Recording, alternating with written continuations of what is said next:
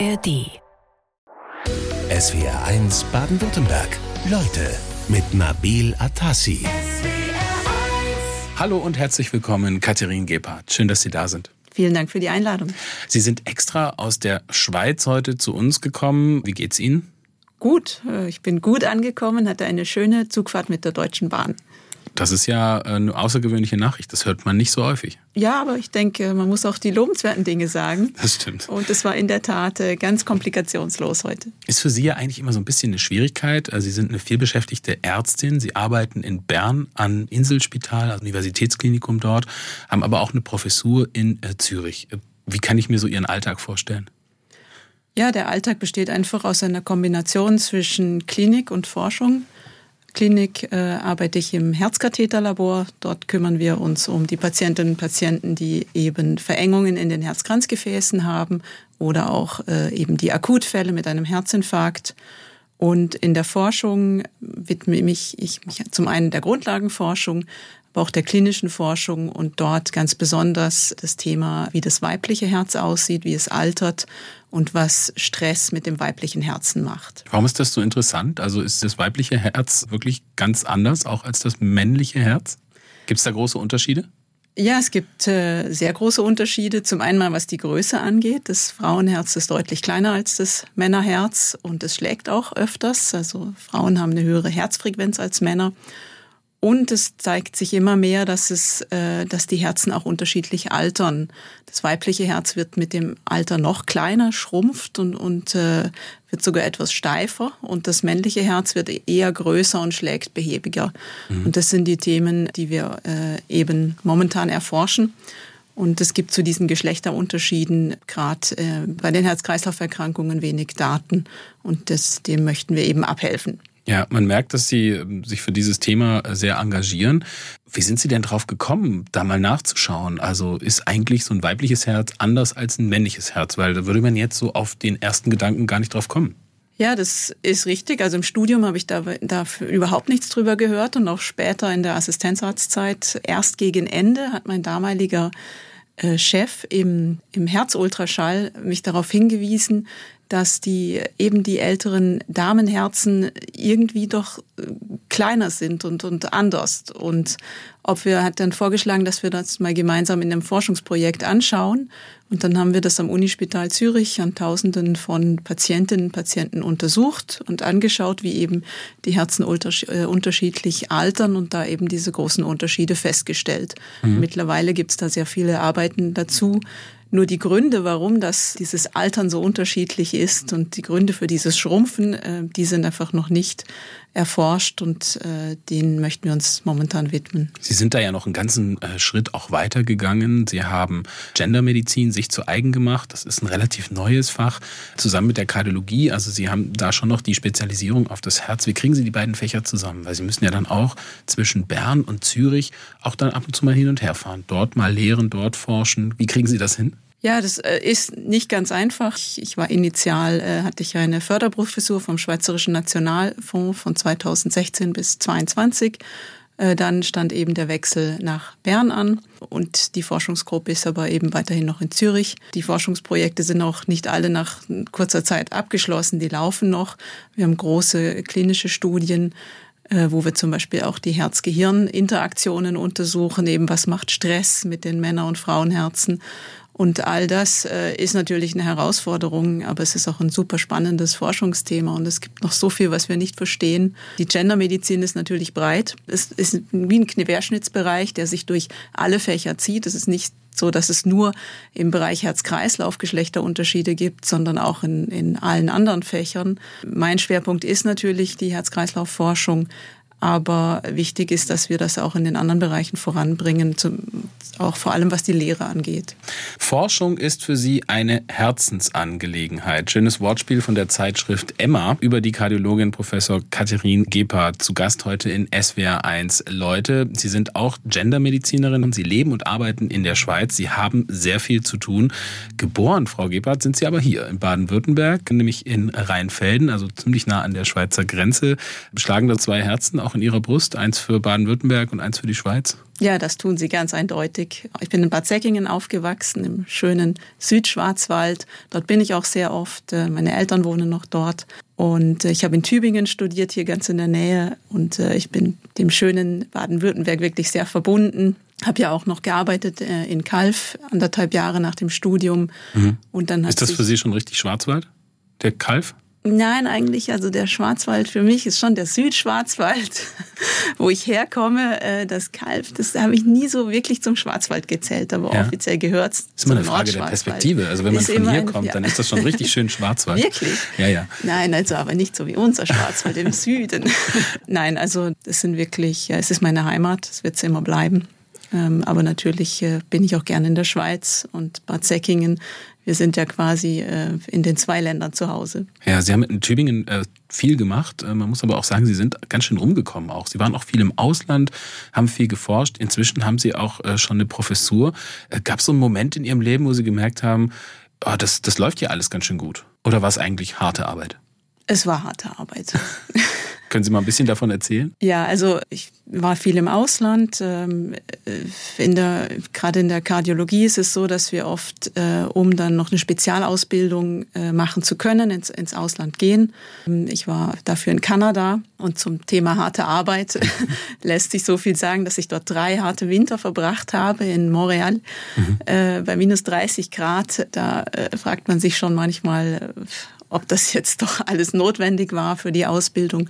Ich bereue es nicht. Es war sicher wirklich äh, aber anstrengend.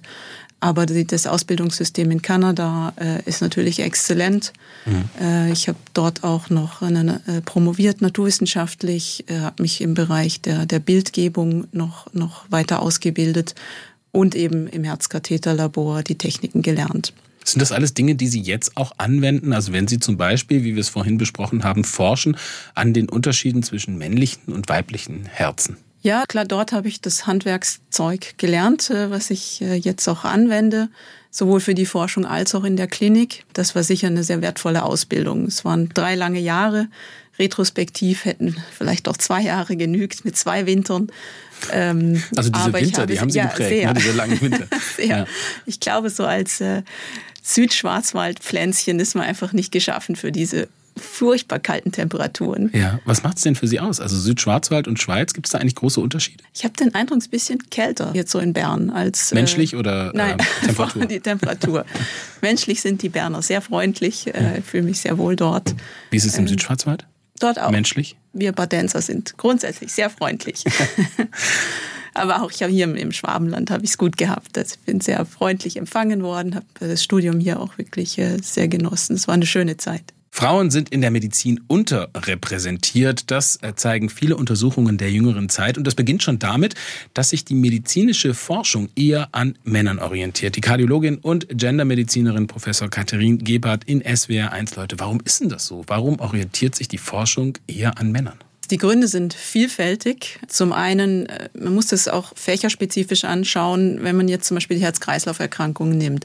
Dort ist man auch lange davon ausgegangen, dass der, der Herzinfarkt so eine typische Männerkrankheit ist. Also lohnt es sich, das ja gar nicht erst an Frauen zu erforschen. Aber Frauen können genauso wie Männer eben einen Herzinfarkt bekommen. Das ist also falsch gewesen, mhm. die Forschung so auf Männer zu fokussieren. Das andere ist, dass es einfacher ist, äh, Dinge nur an einem Geschlecht zu erforschen dass dann das andere Geschlecht automatisch benachteiligt ist, wenn die Daten nur auf dem, auf einem Geschlecht basieren. Das hat man außer Acht gelassen.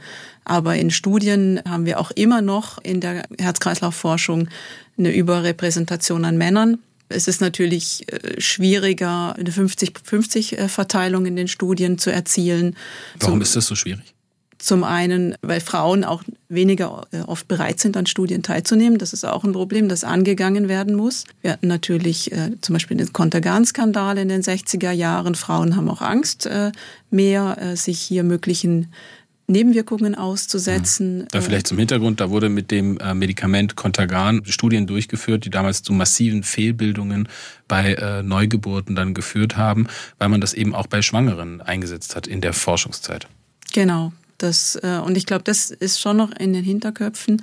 Und dann sind Frauen natürlich heutzutage mehrfach belastet, Kinder, Familie, äh, Karriere, Eltern, Verwandte für alles Mögliche. Und das ist oft, was wir hören, äh, wir haben nicht die Zeit, wir können jetzt nicht noch drei Stunden für so eine Studie aufwenden. Und diesen Dingen müsste man eben auch begegnen und zum Beispiel eine Kinderbetreuung einrichten, äh, aber auch eben die Ängste, äh, den Ängsten begegnen, die die Frauen haben, jetzt nicht mitzumachen. Wir haben Sie jetzt schon viele strukturelle Probleme auch angesprochen, neben der Forschung auch eben die, die soziokulturellen Umstände, die damit zusammenhängen. Sie haben sich dann entschieden oder beziehungsweise sind dahin gekommen, dieses Fach, dieses neue Fach geschlechterspezifische Medizin oder auch Gendermedizin genannt zu machen. Können Sie es vielleicht einmal ganz kurz erklären, weil ich glaube, vielen Menschen sagt es gar nichts, was das ist. Ja, also Gendermedizin, eigentlich äh, im Deutschen äh, geschlechtssensible Medizin oder geschlechterspezifische Medizin, befasst sich mit den Unterschieden zwischen Männern und Frauen, wenn es um die Entstehung, um die Diagnose, die Behandlung äh, und die Folgen von Erkrankungen geht. Die Medizin basiert oft äh, auf Daten, äh, die eben an einem Geschlecht nur erhoben sind. Das andere ist dann benachteiligt. Und die Gendermedizin möchte eben diesen Missstand aufheben. Und wichtig zu sagen ist auch, dass Gendermedizin ist nicht gleich Frauenmedizin. Es gibt auch genügend Bereiche, in denen Männern benachteiligt sind, wo es mehr Daten äh, über Frauen gibt, wo die Therapien auf Frauen ausgerichtet sind, zum Beispiel bei Depressionen oder bei Essstörungen. Mhm. Und äh, deswegen ist wichtig, äh, die Gendermedizin ist für beide Geschlechter da. Mhm. Und beide Geschlechter profitieren. Man könnte jetzt denken, wir sprechen über Studien, die vielleicht in den 50er oder 60er Jahren gemacht wurden, aber ich habe mir zum Beispiel mal angeschaut, in der Pandemiezeit, da gab es ungefähr 440 Studien zu Covid-19 und auch zu den Impfstoffen. Da sind nur 4 Prozent der Studien wird überhaupt das Geschlecht so als Variante überhaupt mit untersucht, also ob es Geschlechterunterschiede gibt. Das heißt, eigentlich sind wir noch nicht so weit. Ja, ganz besonders enttäuschend äh, sind diese Studien, die wir während der Pandemie hatten.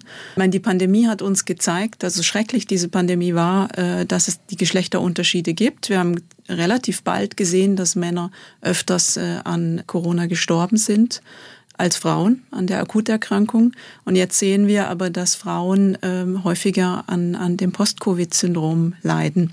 Mhm und oder Long-Covid, äh, je nachdem, wie man es nennt.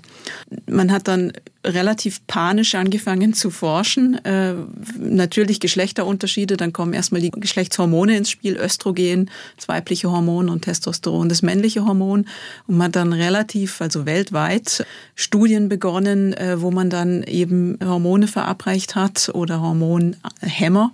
Was dabei rausgekommen ist, ist relativ wenig. Äh, ich hatte das mir da mal die Mühe gemacht, das zusammenzufassen. Von all diesen Studien haben wir äh, wurden sehr viele wieder zurückgezogen, nie beendet, äh, nie publiziert, todisch ganz schlecht gemacht. Mhm. Einfach, weil uns die Grundlagen dazu gefehlt haben. Diese Geschlechterunterschiede beim Immunsystem waren eigentlich vorher nie gut erforscht worden und dann plötzlich anzufangen, während so einer Pandemie jetzt äh, Hormontherapien zu untersuchen, das hat uns relativ wenig gebracht, leider.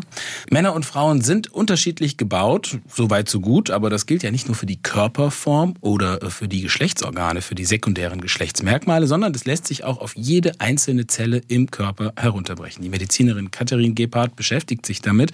Äh, Frau Gebhardt, Sie sind ja auch Kardiologin. Fangen wir vielleicht mal beim wichtigsten äh, Organ an, beim Herzen. Wo sind da genau die Unterschiede zwischen Mann und Frau? Eben zum einen die Größe äh, ist unterschiedlich, äh, wenn es um Männer und Frauenherzen äh, geht. Äh, das Frauenherz schlägt schneller. Die Herzkranzgefäße sind äh, kleiner bei Frauen, zierlicher.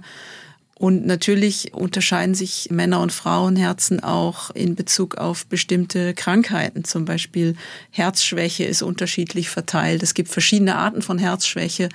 Ähm, die Männer haben oft mehr die, öfters die Herzschwäche, wo das Herz einfach schwäch, äh, schlechter schlägt und, und größer wird und die Frauen haben eine Art von Herzschwäche, wo das Herz nicht mehr so gut pumpt, weil es sich versteift. Mhm. Und ähm, all das äh, und auch zum Beispiel äh, der Stress, der Effekt von Stress auf das Herz. Äh, es gibt das sogenannte Broken Heart Syndrom, ähm, das oder Takotsubo-Syndrom heißt es auch.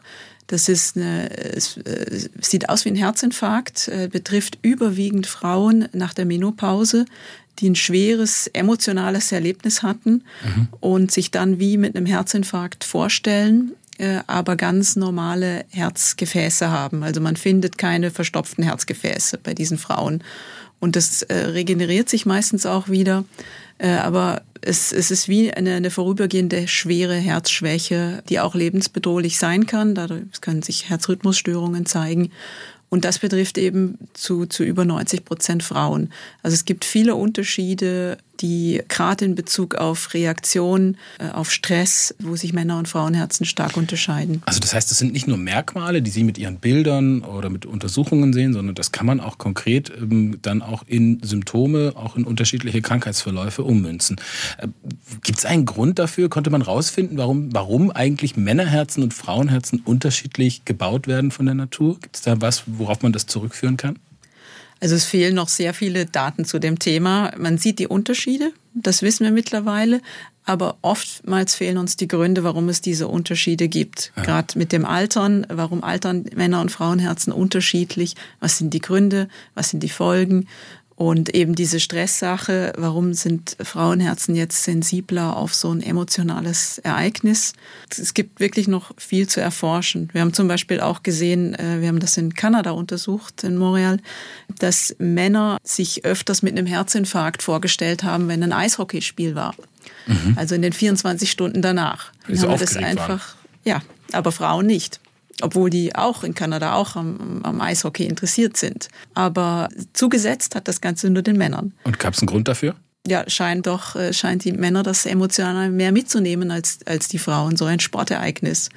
Und wohingegen eben andere Ereignisse dann die Frauen wiederum mehr mitnehmen und, und sich aufs Herz auswirken.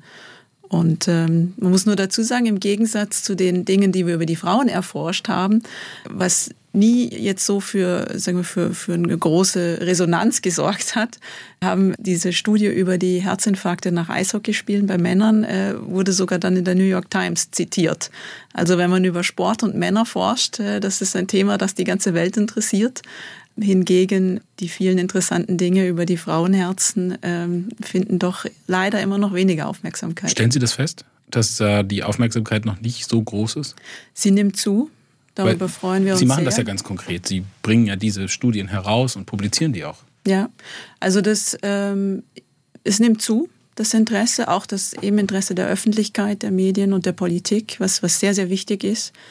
Ähm, aber das ist jetzt ein Prozess, der erst so die letzten wenigen Jahre eingesetzt hat. Mhm. Worüber wir natürlich sehr froh sind, weil es braucht diese Aufmerksamkeit. Und äh, gerade für, äh, es ist ja wichtig, dass Frauen auch wissen, dass sie einen Herzinfarkt bekommen können, dass es nicht als reine Männerkrankheit gilt. Äh, damit rettet man Menschenleben. Deswegen finde ich es wirklich enorm erfreulich, dass wir uns jetzt eben auf eine Gleichberechtigung von Männer- und Frauenherzen zubewegen. Wir bleiben nochmal bei diesem viel diskutierten Thema Unterschiede zwischen Männern und Frauen. Das kann man ja ganz konkret dann auch machen. Es fängt ja schon bei den Genen an. Also wir haben zweimal das X-Chromosom, das haben die Frauen, XY haben Männer. Ist das eigentlich aus Ihrer Sicht auch, obwohl Sie ja meistens ähm, auf das Herz schauen, der entscheidende Unterschied zwischen Mann und Frau? Ja, also auf diesen beiden äh, Geschlechtschromosomen XX bei der Frau, XY beim Mann, da beruht sehr vieles. Daraus äh, entstehen dann die, die Geschlechtsmerkmale, äh, die Geschlechtshormone, die unterschiedliche Anatomie, die unterschiedlichen Funktionen im Körper von Männern und Frauen. Darauf beruht natürlich alles. Das ist ganz klar.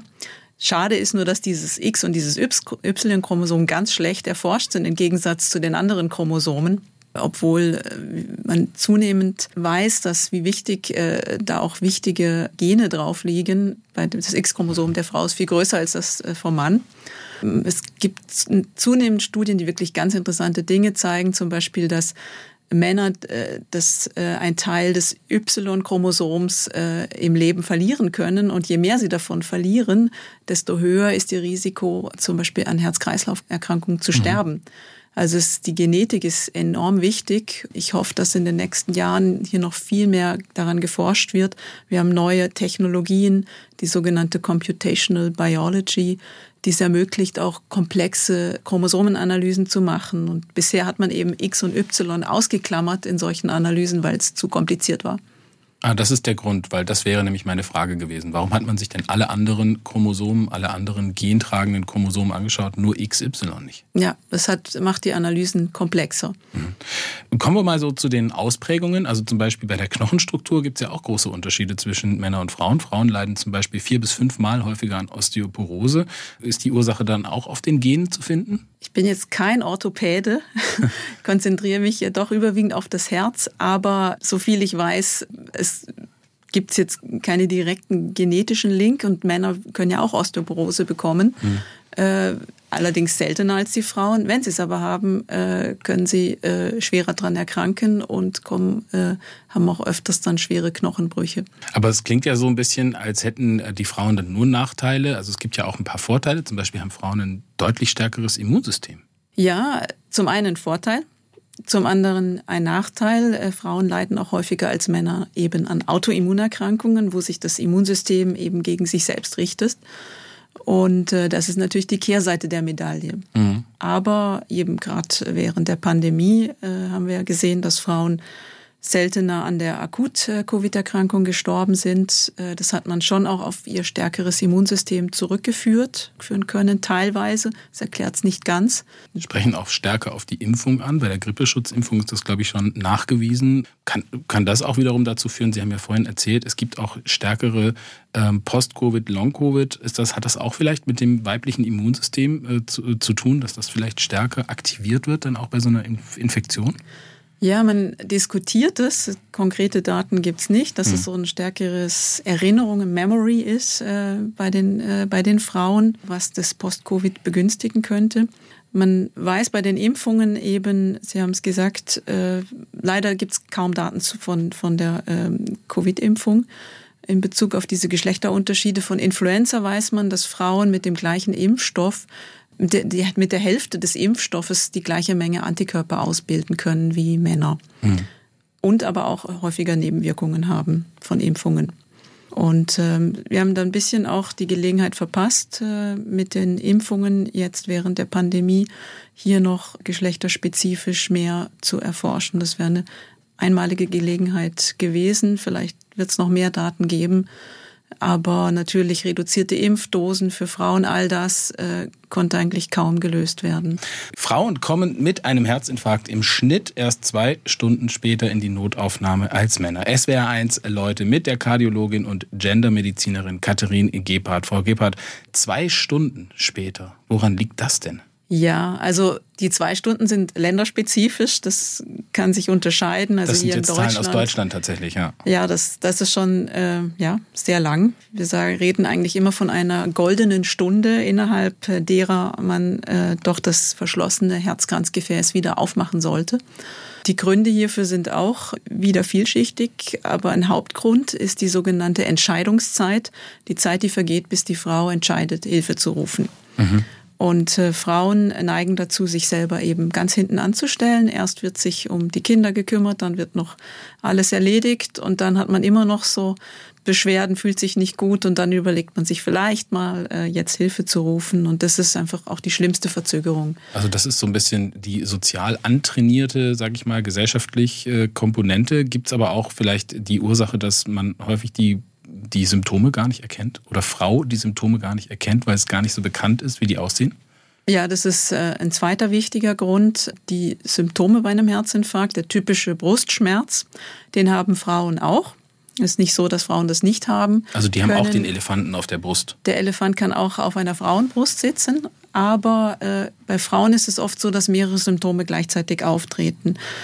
Sie präsentieren sich viel öfters als Männer noch zusätzlich mit Bauchschmerzen, mit Übelkeit, die sogenannte vegetative Symptomatik nennen wir das, äh, wo, wo einfach das, das äh, vegetative Nervensystem noch dann verrückt spielt.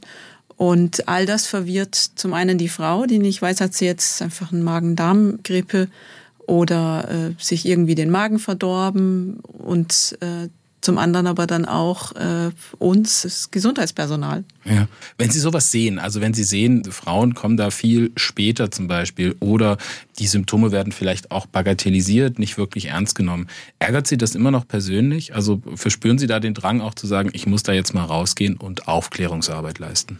Ja, also es ärgert mich nicht, es schockiert mich, äh, weil das sind Menschenleben. Und ähm, wir wissen zum Beispiel, dass Frauen, die einen Herzinfarkt bekommen, jünger werden.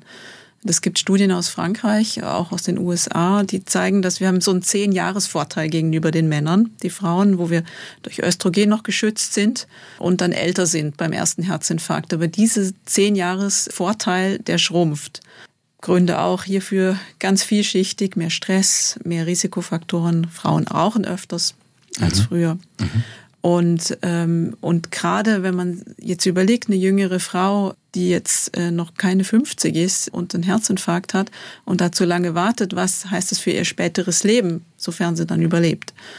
Und äh, all das muss man berücksichtigen, wenn wir über das Thema reden. Das sind äh, wirklich gravierende Folgen, die dann da sind für die Frau, für die Gesellschaft. Mhm, also das gerade Informationen in dem Bereich ganz wichtig. Gibt es noch andere Erkrankungen, jetzt mal abseits vom Herzinfarkt, bei denen die Unterschiede der Symptomatik, also wo Frauen einfach ganz andere Symptome haben als Männer?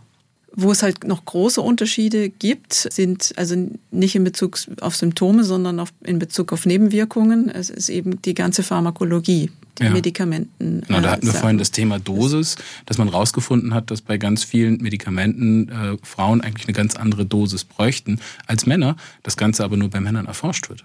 Und äh, bei Frauen wird es dann erst erforscht, wenn das Medikament zugelassen wird, also so im realen Leben. Mhm. Und dort treten dann die Nebenwirkungen auf. Und äh, das zieht sich einfach durch, durch alle Bereiche. Hat sich vor allem bei Herz- und Blutdruckmedikamenten doch auch teilweise rausgestellt. Genau, bei der Herzschwäche, äh, die man eben gerade mit äh, Medikamenten behandelt, die eben den Salzhaushalt beeinflussen, noch den Blutdruck. Dort hat man gesehen, dass Frauen äh, die geringste Sterblichkeit haben, wenn sie 50 Prozent der Dosis bekommen. Und äh, Männer hingegen haben von 100 Prozent der empfohlenen Dosis profitiert. Also so wie es eben in den Beipackzetteln steht. Ja. Aber in den Beipackzetteln steht eben so gut wie gar nichts über Dosisanpassungen geschlechterspezifisch. Und eben das betrifft ganz viele Medikamente in vielen Bereichen, aus der Anästhesie und äh, aber auch ähm, eben Blutdruckmedikamente, Wassertabletten, all diese Dinge. Da könnte ich jetzt noch drei Stunden drüber reden. Problem erkannt, Problem gebannt. Das könnte man meinen, aber leider sieht die Realität in der geschlechterspezifischen Medizin anders aus. SWR 1 Leute mit der Kardiologin und Gendermedizinerin Professor Katharin Gebhardt. Wie sieht denn äh, aus Ihrer Sicht, was kriegen Sie so mit, die Realität in den Arztpraxen aus? Was hören Sie da? Ja, dass vieles äh, schlecht umsetzbar ist. Das ist eben die Frage, was sollen wir denn jetzt machen konkret? Gibt es jetzt Leitlinien dazu? Was können wir jetzt machen? Wie begegnen wir jetzt den Fragen unserer Patientinnen, die ja zunehmend aus den Medien auch das, über dieses Thema hören? Also über das Thema unterschiedliche Behandlung von Mann und Frau in der Medizin. Genau. Und gerade Bezug auf Medikamentennebenwirkungen und so weiter. Und ähm, da kann ich immer nur sagen, eben uns fehlen die Leitlinien. Äh, das Thema ist, es wird zunehmend erforscht. Wir haben viele Daten darüber, aber es hat noch nicht Einzug in die praktische Medizin erhalten. Es führt quasi noch ein Nischendasein, die Gendermedizin in der, in der Forschung. Konkret umzusetzen ist es nur, indem man sich sehr auf den Einzelfall äh, konzentriert. Äh, die Frau sitzt vor mir, der habe ich ein neues Medikament äh, verschrieben und ihr geht's damit nicht besser. Und dass ich wirklich die Kenntnisse habe, was es jetzt sein könnte, auch warum könnte diese Frau jetzt anders reagieren als der Mann, der das gleiche Medikament bekommen hat. Wie setzen Sie das denn um, zum Beispiel bei sich in der Klinik? Also man muss dazu sagen, Sie arbeiten als Kardiologin in Bern an der ähm, Uniklinikum dort, haben aber auch eine Professur in äh, Zürich. Da geht es um die Gendermedizin, das ist aber nur zum Forschen. Das heißt, die Gendermedizin in der Klinik, die findet die bei Ihnen dann in Ihrem normalen Beruf statt, weil Sie das persönlich so entschieden haben. Ja, das auf jeden Fall. Es ist nicht so, dass die, die Gendermedizin einfach schon vorhanden ist. Äh, die ist dort, wo man sie umsetzt, wenn man das persönlich will. Mhm. Und das ist sehr schade. Und dem wollen wir natürlich abhelfen. Wir möchten, dass die Gendermedizin wirklich breit umgesetzt wird im klinischen Alltag, dass es Leitlinien gibt und dass die Kliniken äh, dies berücksichtigen und dass es nicht von ja von einzelnen Aktivistinnen äh, abhängt, die sich für das Thema engagieren, weil ähm, ich bin sicher, wir werden sonst äh, quasi von den Ereignissen überrollt. Das hat bei uns bei, das wurde uns bei der Pandemie schon vorgeführt, als die Geschlechterunterschiede ganz konkret waren. Und jetzt das zunehmende Interesse der Öffentlichkeit, äh, die Forderung auch der Frauen für eine Gleichbehandlung, für eine gleich gute Behandlung äh, in der Medizin, dem müssen wir entgegentreten können. Das heißt, das ist eigentlich auch ein Problem, das mit der Ausbildung zusammenhängt. Also wenn man jetzt nochmal zurückgeht auf die Medikamentendosis zum Beispiel, wenn jetzt in der ersten Phase werden Medikamente ja häufig an Tieren ausprobiert, äh, wenn jetzt die meisten äh, Mäuse beispielsweise männliche Mäuse sind, dann äh, fängt ja da schon das Problem in einer sehr frühen Phase an. Also musste man das Bewusstsein in die Forschung, in die Ausbildung tragen schon? Ja, auf jeden Fall. Das ist der erste wichtige Schritt. Und da haben wir auch eine ganz positive Entwicklung. Ich habe, es besteht ein großes Interesse wirklich von der jungen Generation, hier eine geschlechtersensible Medizin zu machen. Ich habe sehr viel Anfragen für Masterarbeiten und Doktorarbeiten und Studierenden, die sich wirklich äh, engagieren und interessieren. Das, das macht mir wirklich äh, Hoffnung und Mut, äh, dass die nächste Generation das Thema angeht und, und es weiter umsetzen wird. Sie gelten ja auch ein bisschen als Vorreiterin auf dem Gebiet. Sie haben auch schon früh mit dieser Art von Forschung auch begonnen. Ähm, Gab es da auch viel Gegenwind? Also haben Sie auch Widerstand oder gar Kritik oder vielleicht sogar unfaire Behandlung da erfahren? Ja, also ich glaube, ich forsche seit elf Jahren äh, in dem Bereich und ähm, eigentlich erst seit 2016 war es mir möglich, wirklich das zu erforschen, was, äh, was ich erforschen wollte, als ich die äh, Förderprofessur erhalten habe vom Schweizerischen Nationalfonds. Und davor musste ich mich natürlich dem anpassen, was meine Vorgesetzten forschen wollten. Und da war das Interesse an, an geschlechtsspezifischen Fragestellungen jetzt schon relativ gering. Es hat mich niemand jetzt aktiv behindert, gesagt, das kannst du jetzt nicht machen. Aber es war jetzt auch nicht so, dass das Thema sehr äh, gefördert worden ist. Und ähm, durch diese Professur wurde es mir dann eigentlich erst vor wenigen Jahren ermöglicht, jetzt groß angelegte Forschungsprojekte zu lancieren. Die Medizin muss systematisch an die Besonderheiten von Frauen angepasst werden. Das hat die erste Vorsitzende des Landesfrauenrates Baden-Württemberg, Ute Mackenstedt, neulich gesagt bei einer Veranstaltung des Landesfrauenrates. Katharin Gebhardt, Sie sind Gendermedizinerin. Ist das so eine dieser Veranstaltungen, wo Sie sagen, da müsste es eigentlich mehr von geben? Ja, absolut. Ja, das, absolut. das, überrascht mich jetzt nicht, dass Sie es sagen, aber ich würde es gerne noch mal ein bisschen struktureller aufziehen. Also was müsste denn passieren, damit diese, sage ich mal, Ungleichbehandlung schon in der Erforschung von Erkrankungen, diese Zentrierung auf das männliche Geschlecht, warum eigentlich? Also wer profitiert denn davon? Oder war das einfach nur Missachtung? Gut, profitieren tut davon das Geschlecht, das besser erforscht ist. Das sind nicht immer nur die Männer, das sind halt auch die Frauen eben bei, bei Essstörungen und so weiter, bei der Osteoporose. Es war sicher auch einfach oft ein, ein Neglect, wo man eben nicht erkannt hat, dass gewisse Krankheiten die Frauen genauso betroff, betreffen wie eben den der Herzinfarkt. Und das Dritte ist sicher auch die Männerdominanz in den medizinischen Führungsgremien in den Gremien, die die Leitlinien schreiben, dort sitzen wir Frauen einfach sehr selten.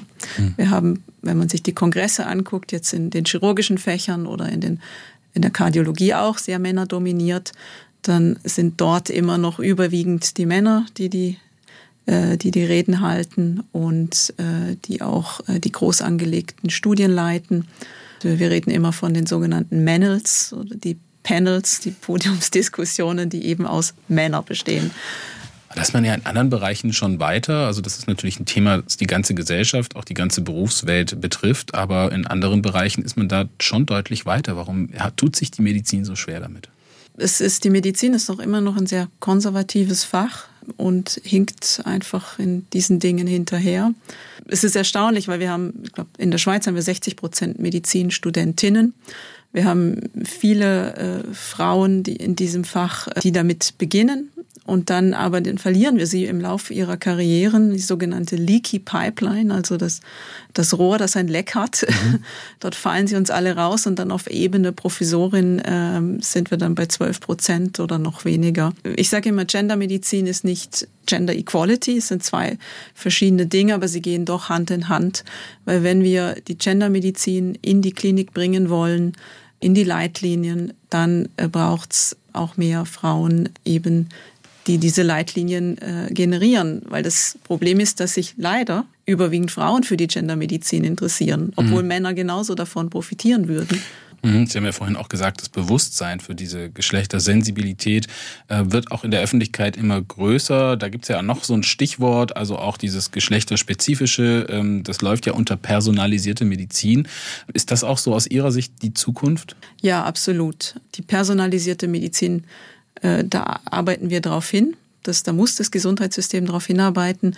Und die Gendermedizin ist einfach die einfachste und billigste Variante von personalisierter Medizin.